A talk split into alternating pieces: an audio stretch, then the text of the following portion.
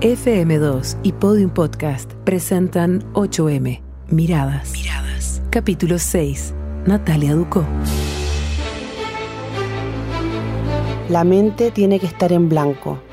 Me lleno las manos de magnesio, tomo la bala plateada de 4 kilos con la mano derecha, la pongo lentamente en mi cuello, bajo, me deslizo y el corazón siempre está a mil. No puedo fallar, son solo tres intentos. Con toda mi fuerza y con todas mis ganas la lanzo.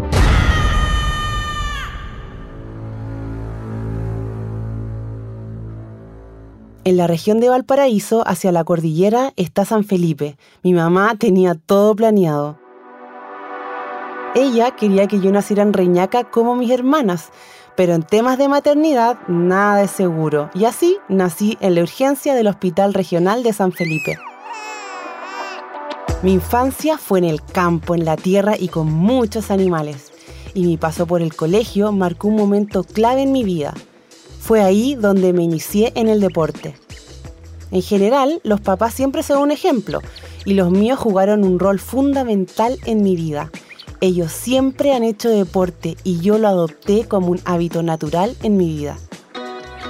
Comencé en el atletismo a los 12 años. Mi entrenadora fue una mujer que me inspiró su disciplina, su talento, sus logros a nivel mundial y escuchar sus historias en primera persona definitivamente me marcó. Cuando estoy a punto de lanzar, la recuerdo y le hago un homenaje en cada medalla que me he colgado en mi cuello. En este largo camino ha habido altos y bajos. Mes eh, de abril, un control de doping a la gran atleta chilena Natalia Ducó. Se detectó peptina con hormona de crecimiento. Lo importante siempre es reconocer los errores, levantar la cabeza y seguir. Fueron tres años de pausa en el deporte, pero mi vida no se detuvo. Y no fue realmente una sanción porque conocí el amor de mamá, pero también tuve grandes despedidas. Mi entrenadora, la mujer que me inspiró, ahora me guía desde el cielo. Y en esta pausa pisé escenarios donde jamás pensé llegar, como la televisión, Lanzar la bala requiere constancia, ensayo y error, igual que la cocina, que es una de mis grandes pasiones.